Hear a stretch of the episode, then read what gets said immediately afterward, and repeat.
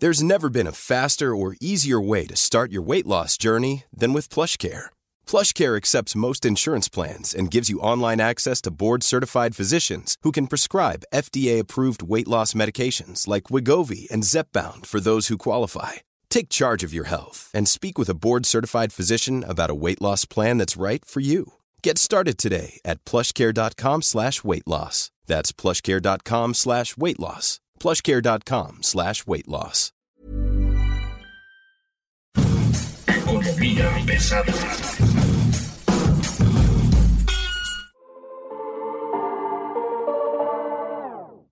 Bienvenidos, buen día. Están ustedes en Economía Pesada. Hoy PGnomics les presenta el resumen de la semana. Una semana que ha sido difícil, en la que hemos tocado por primera vez en los mercados precios negativos en el petróleo y se reitera de nueva cuenta el austericidio en el que el gobierno ha decidido innovar su plan de, rescate, que consiste básicamente en reducir, reducir a su mínima expresión al Estado y no pedir dinero prestado para apoyar a las empresas. Por el contrario, eh, se incrementa el deseo de cobrar los impuestos que se deben a las compañías. Estamos hablando de, mención del gobierno federal, son 50 mil millones de pesos los que se deben de impuestos y que serían utilizados para enfrentar la pandemia. Está conmigo María Arturo Alavés García, editor de negocios y finanzas del Sol de México, y Enrique Jiménez, a quien usted ya conoce con sus opiniones siempre importantes. Enrique, ¿cómo estás? Buen día. ¿Cómo les trata el coronavirus? Ya sé que ustedes creen que Italia y España y Estados Unidos nos debe de venir a conquistar en materia de salud, pero México está haciendo buen trabajo. Oye, Kiki, quería yo tener tu opinión sobre los precios negativos, pero sobre todo sobre el plan de emergencia que está presentando en este momento el gobierno federal hacia adentro. Presidente Andrés Manuel López Obrador, 22 de abril de 2020. Propongo la, la aplicación urgente y categórica de las siguientes medidas. Se aplicará la ley de austeridad republicana de manera rigurosa. ¿Tú qué opinas? ¿Te gusta la idea de, lo que están haciendo? Pues por supuesto es un presupuesto que está haciendo de acuerdo a los estándares que siempre ha pedido el Fondo Monetario Internacional cuando hay crisis como estas. Lo recuerdo mucho cuando llegó un gobierno de derecha argentina el Fondo Monetario Internacional le pidió recortar y hacer recortes y desaparecer secretarías de Estado. En México se está haciendo literalmente lo mismo. Digo, habrá alguien que no le guste, que diga que está mal, que, que no debe de hacerse así, pero pues si no hay dinero, pues tienes que ahorrar, ¿no? O sea, eso incluso pasa hasta en la vida diaria, ¿no? Pero sí sabes, ¿no? Que le van a dar más dinero a Pemex, ¿no? Que ahorita está perdiendo dinero. O sea, ¿te gusta esa idea de que le den dinero a Pemex aunque esté perdiendo? Por supuesto, solo que necesitamos un plan de inversión en donde más industrias vinculadas a la industria petrolera interactúen conjuntamente. O sea, eso significaría que tendríamos que empezar a producir más plástico, más etilenos, más, más cosas y no solo sacar petróleo. O sea, Pemex yo creo que en el largo plazo, corto, mediano, puede ser una empresa que no solo saque petróleo, ¿por qué no incluir este, a Pemex una, una subsidiaria que haga energías eólicas, energías de estas que... Ah, no, no, no, eso es, absolutamente de acuerdo contigo. ¿eh? Convertir a Pemex en una compañía de energía me parece la mejor idea del mundo. Lo que a mí no me late mucho es que en este momento ellos estén aferrados a querer construir dos bocas y a querer producir más petróleo pese a que está en el piso el precio e incluso Estados Unidos se viene una enorme ola de quiebras de, petroleras en Texas y en Luisiana. Presidente Andrés Manuel López Obrador, 21 de abril de 2020. ¿Por qué no nos afecta tanto lo de la caída en el precio del petróleo? Porque invertimos el año pasado en la perforación de pozos, se trabajó en campos nuevos y ya tenemos esos pozos y esos pozos nuevos, ahora que no tiene valor el petróleo, le podemos cerrar las válvulas. Bueno, pero más allá de eso, Cari les recuerda que la construcción, las obras, ahora no nos podremos dar ese gran lujo que hicimos con el aeropuerto, ese que estaba construido ahí alrededor de los terrenos de Luis Miranda, ¿no? Ahí sí creo que nos dimos un super lujo de decir, ah, al diablo este, un aeropuerto, al diablo la obra pública. Hoy en día lo que se requiere en este país es obra pública, incluso si, es necesario construirle una carretera a la casa de Beatriz Paredes, se necesita todo eso, o sea, se necesita pues, prácticamente sacar del hoyo a la construcción. Llevamos 20 meses en números negativos en ese sector. Obviamente hay un problema. El gobierno ha centralizado las obras con la Secretaría de la Defensa Nacional y obviamente todos los ingenieros militares en algún momento de la vida seguramente van a ser los próximos este, ICAS o los próximos Tradeco o los próximos Mota Engie, que sin duda, pues prácticamente muchas de las grandes obras están en manos de los militares, o sea, no es un tema que con este afán de acabar con la corrupción, pues las, simplemente las empresas privadas, pues no, no son tomadas en cuenta. Ese es un gran problema. Y también tenemos a Mario Arturo a la vez. Me, gustaría escuchar tu opinión, Mario, sobre estos temas que estamos platicando. Siempre es un gusto estar aquí en Economía Pesada, pero hoy yo creo que echarle dinero a Pemex es como prestarle al primo que está endeudado y nunca paga. No vas a ver nunca ese dinero de regreso. Ya incluso la Comisión Nacional de Hidrocarburos dijo que es necesario echar a andar otra vez las rondas petroleras en aguas profundas esto lo dijo el comisionado Sergio Pimentel en la última sesión ordinaria que tuvo lugar ayer. Me parece otra vez que estamos errando el camino y nos estamos aferrando y nos estamos, me refiero a la cuarta transformación. Echarle dinero bueno al malo cuando no tienes dinero es darte un balazo en el pie. Yo no sé cuántos agujeros tenga ya en el pie el gobierno federal. Mario, me gustaría que nos dijeras tu opinión sobre dos cosas. Uno, por primera vez en la historia se tienen precios negativos del petróleo, tanto los mexicanos como el West Intermediate se viene una nueva vencimiento de contratos el 30 de abril. ¿Tú crees que ocurra lo mismo? ¿Tú crees que volvamos a pasar por precios negativos otra vez? Mira, yo creo que vamos a depender de muchas cosas. Falta una semana para el nuevo vencimiento y eh, el precio está en 13 dólares, si no me equivoco, el West Texas. Si la OPEP no hace nada ya, o sea, una reunión de emergencia en la que anuncia un recorte extraordinario como el que hizo anteriormente, sin que haya un secretario de energía de un país latinoamericano que diga que no va a recortar y que haga su berrinche, pues probablemente podamos ver que se estabilice un poco, pero lo veo muy difícil. Yo veo muy difícil que la OPEP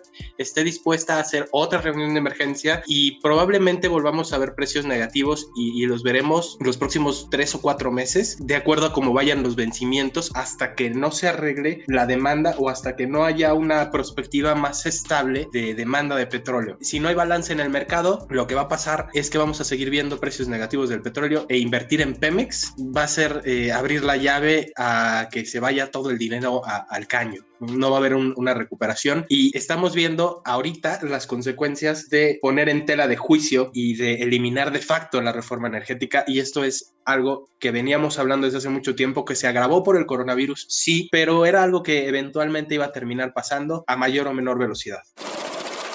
Presidente Andrés Manuel López Obrador, 21 de abril de 2020. Sin embargo, quiero dar la garantía, la seguridad de que vamos a poder los mexicanos enfrentar esta crisis. ¿En qué baso mi optimismo? En la fortaleza de nuestro país, en la fortaleza de nuestro pueblo me gustaría que tanto Enrique como Mario me dieran su opinión sobre dos temas. Uno de ellos es, mencionaba Enrique el tema de la construcción. Junto con el tema de la construcción, que ya van 20 meses a la baja, tenemos un completo abandono de parte del gobierno hacia el sector servicios. No tenemos muy claro cómo va a ocurrir esto en la parte de, de la economía digamos, de la macroeconomía, pero hay muchas dudas sobre vivir a la parte microeconómica. ¿Cómo le vamos a hacer para que los pequeños y medianos empresarios que no están contemplados puedan resolver sus problemas? No sé si Mario me puede dar su opinión rápidamente. Pues la cuestión es que estamos dando vueltas en círculos. No hay un plan de emergencia. Hay indolencia, hay irresponsabilidad. Estamos como un perro que se persigue la cola. No hay una intención de rescatar el país. Lo que está importando ahorita por encima de todo sigue siendo la política. El mensaje aquí es, no importa nada más que lo que yo quería hacer porque es mi plan y es mi momento de dejar huella en el país. No importa cuál huella sea, yo quiero pasar a la historia. Ok, Enrique, ¿cuál será tu opinión? Creo que muchos quieren ver muchos muertos en principio. Por eso nos dicen que no hay planes de nada, que todo esto es una porquería. Pero en realidad sí hay como una conducción. De hecho, estoy viendo un reporte en este instante sobre la Secretaría de Seguridad Pública Ciudadana que trae prácticamente en orden con esta actitud donde hay brotes rojos de de coronavirus, habla de que hay un hospital allá por Atizapán donde hay 20 infectados, de cómo la empresa Diabás, creo que Carriles la conoce muy bien, sacó a cientos de sus trabajadores de la plataforma de Pemex, en donde pues sabemos y, se sabe desde hace varios días que hubo un brote fuerte de coronavirus para llevárselos al estado de Oaxaca a trabajar. Eh, también tienen como toda una estrategia y todo bien medido de cuántas manifestaciones, cierres de carreteras, cuántas balaceras, parto de despensas se han dado. O sea, creo que nosotros nos hemos quedado como a la mitad de lo que queremos ver, ¿no? Queremos eh, entender que también de nada sirve en este instante eh, darle dinero a Luis Carriles o a Mario Lavés, porque pues de nada te sirve, Carriles, tener un millón de pesos y no te lo vas a poder gastar hasta dentro de un mes, ¿no? O sea, las pequeñas y medianas empresas pues también han mostrado su músculo, ¿no? La semana pasada Andrés Manuel López Obrador nos puso de ejemplo frente a los empresarios que no quieren pagar sus impuestos, señores. O sea. Presidente Andrés Manuel López Obrador, 22 de abril de 2020. Y no se me hace justo, porque no quiero ser encubridor, no quiero ser cómplice, no se me hace justo que el campesino pague impuesto, que el obrero pague impuesto, que el trabajador pague impuesto y que el que tiene más no pague impuesto y que yo lo esté viendo. Hay, hay también esa parte solidaria que no se ha visto de parte de, la iniciativa privada. Solo vemos quejas de Gustavo de Hoyos todos los días diciendo que todo es una porquería.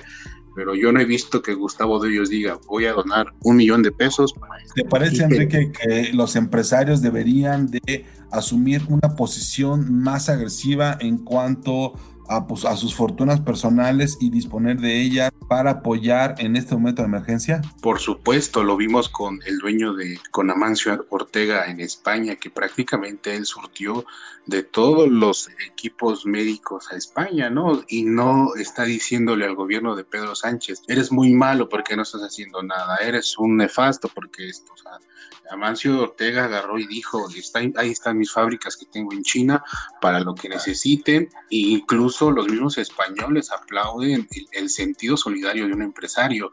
Lo vimos también con los dueños de Santander, con otros grandes empresarios españoles que pues sin duda allá pues son solidarios, ¿no? Creo que esa parte de la solidaridad en temas de pandemia en México por parte de la clase empresarial no se ha visto. También dicen ellos que están haciendo una estrategia para defender a las pequeñas y medianas empresas, pero recuerdo mucho que los organismos estos como Canacintra o la misma Coparmex, en algún momento ellos palomeaban a quién se les entregaban estos apoyos en algún momento. De hecho, en algún periódico que se llama 24 horas allá por el año 2012, recuerdo que entregué y publiqué un, reportaje donde solo los apoyos de la Canacintra eran para los amigos. O sea, sin duda creo que también el empresario en México no ha entendido que los están sacando de la jugada de la entrega de recursos, ¿no? Y que ahora pues prácticamente van a premiar a quien haga bien las cosas, a quien le pague impuestos. Y es por eso que el presidente lo dijo, ¿no? En algún momento que todo esto había caído como anillo al dedo, dado que pues le va a permitir hacer su plan de austeridad que en algún momento mencionamos al inicio de esta conversación. Le va a permitir también aplicar sanciones a todos los morosos que no quieran pagar, que sin duda en estos momentos de, crisis se debe de haber ese apoyo, pero no lo hemos visto. Hemos visto más un debate donde la iniciativa privada pues dice que quiere condonación de impuestos, que quiere perdón fiscal, pero no ha sido todo un debate en estos últimos días. Me gustaría, por ejemplo, ya para concluir esto, tener muy claro que hay dos temas que informativamente son muy importantes. Uno es el tema de la inflación. Tuvimos una, una inflación bastante baja. Ahorita Mario nos va a dar el reporte. El tema de la inflación creo que es muy importante que se, está, este, se mantiene muy controlada y por el otro lado, el crédito a pequeñas y medianas empresas por 25 mil pesos, si bien es cierto en este momento pareciera ser insuficiente, es al menos un pequeño respiro para lo que se tiene, ¿o no, Mario? Claro que sí, Luis. Ya me cansé de ser el ave de mal agüero de este programa, por favor. Déjame contarte que efectivamente tuvimos una muy buena noticia ayer también en la que el INEGI nos dijo que la inflación durante la primera quincena de abril se ubicó en 2.08% anual. Es la segunda inflación más baja desde 2015 y la segunda inflación más baja de la historia. Pero vamos por partes. Esta baja en la inflación fue consecuencia de una caída en los precios de los energéticos, particularmente de la energía eléctrica y de la gasolina magna. Te voy a contar un secreto, pero por favor no se lo vayan a decir a nadie. Esta baja en la inflación y las dos inflaciones históricas más bajas en la historia del país, válganme ustedes la rebusnancia, son consecuencia de las reformas estructurales de Enrique Peña Nieto. Pero no le vayan a decir a nadie, por favor, ¿eh? Ahora, en cuestión de los créditos, pues es querer apagar un incendio forestal con una cubeta de agua. No creo que... pero, pero eso es mejor que nada, ¿eh? Digo, hay sectores que no están recibiendo absolutamente nada. Sí, sí, lo sé, pero a una pyme que tiene 10 empleados, ¿para qué le sirven 25 mil pesos? Dos meses, aguantar la pandemia. ¿Con 10 empleados? No. Me interesa dos cosas. Uno, concluir esto. ¿Cómo tú ves el, futuro inmediato en el corto plazo en el tema macroeconómico? Este viernes se anunció que se van a analizar qué subsecretarías van a desaparecer y cómo se van a reducir al mínimo las operaciones del gobierno federal. ¿Tú crees que se tenga un resultado absolutamente rápido con esto? Mira, las secretarías venían funcionando con alfileres. Les quitas más personal menos van a funcionar y lo que necesitamos ahorita es eficiencia. Eficiencia no significa quitar gente a diestra y siniestra. Eficiencia significa que las cosas funcionen como deben funcionar, con seguridad jurídica, con certeza de inversión, por lo menos que el gobierno tenga claro o que los empresarios tengan claro para dónde va a remar el gobierno. Presidente Andrés Manuel López Obrador, 22 de abril de 2020. La eficiencia, la honestidad y la austeridad nos permitirán aumentar el presupuesto para fortalecer el blindaje de los programas sociales y de los proyectos prioritarios. Todo ello sin aumentar el precio de los combustibles, sin aumentar impuestos o crear impuestos nuevos y sin endeudar al país seguimos en el mismo punto en el que arrancamos. Es algo que hemos platicado 20 mil veces y que vamos a seguir hablando. Esto no es de corto plazo, a largo plazo el sexenio está perdido. Estamos hablando de otro sexenio que lo hicimos bolita y lo tiramos a la basura, nada más que este fue peor porque estamos en retroceso. Ese fue el neoliberal Mario Alavés García. Señor Enrique Jiménez de la 4T, platíquenos. ¿Usted no, yo no soy, yo no soy de la 4T, porque luego dicen que yo defiendo al peje, que no sé qué. Sin duda también debemos de entender que esto es historia, o sea, todo se repite, Carlos. O sea, me extraña que no entendamos eso. Me veo, por ejemplo, cómo se pelea el Consejo Coordinador Empresarial con, con López Obrador o Coparmes pero esa es una pelea muy simple. Metámonos a revisar cómo los grandes empresarios de la década de los ochentas no les importaba la vida y hay postulados donde esos mismos empresarios salían y daban la cara, salían en defensa de todos. Estos empresarios que vemos ahora, pues les faltan los tamaños para poder defender a la clase trabajadora. También en todo esto recordemos que no solo el, recorte debe de llegar al sector público, debe de llegar al, al recorte del salario de Marco Cortés que no sirve para nada en este instante Recorte el gasto de los políticos. El PRAN, el PRI, el Movimiento Ciudadano no están sirviendo, no han sido ni los contrapesos ni la oposición. Ahora se han inventado una cosa que le llaman Futuro 21 en plena pandemia, Carlos. necesitamos también que la sociedad civil se active porque lo que nos depara en el corto mediano plazo va a ser más trabajo por menos dinero, más deudas. Esa es la realidad en este instante. O sea, el papá gobierno pues va a podernos dar, aunque sea un chiclito, pero pues también nosotros tendremos que empezar a, reaccionar y si no lo queremos hacer así, yo creo que ni la 4T, ni el neoliberalismo, ni nadie te va a venir a salvar. Creo que sin duda lo que nos deviene en un mes, porque se, se espera que si todo sale bien y creo que si eso es así, pues en un mes vamos a empezar a ver a miles y miles de desempleados en la calle, que quizá a lo mejor para pocos o muchos les digan, pues 25 mil pesos no sirven para nada, pero bueno, de eso a nada, como bien dijiste, Cariles, es algo, ¿no? La meta es tener dos millones de empleos en el corto plazo y hasta ahorita, justamente mencionabas tú, la construcción sigue cayendo, hay un proceso de adelgazamiento las compañías muy grande. Enrique, muchas gracias por estar hoy con nosotros. Mario, también muchas gracias. Te agradezco mucho que hayas estado hoy. Al contrario, muchas gracias a ustedes y nada más me gustaría dejarlos con una reflexión que publicamos en el suplemento COVID-19, Alarma Mundial del Sol de México. Es un artículo del New York Times eh, escrito por Alberto Barrera Tisca que señala que la idea de que nada será como antes tal vez sea solo un espejismo. En realidad todo será como antes, pero peor. Como siempre, le, le recordamos, agradezca hoy que está bien porque va a estar peor la próxima semana. Mario, ¿nos puedes dar las redes sociales, por favor? Claro que sí, los invitamos a que se suscriban a nuestros canales de, de, podcast a través de Spotify, Apple Podcast y Google Podcast. Y si tienen algún comentario, escríbanos a podcast.om.com.mx o en nuestras redes sociales, nuestro Twitter particularmente en arroba podcastom. Le agradecemos mucho, a favor, su atención. Estaremos aquí la próxima semana de nueva cuenta explicando, intentando entender lo que está ocurriendo con la economía en esta 4T. Mi nombre es Luis Cariles, le agradezco mucho su atención el día de hoy. Gracias y hasta luego.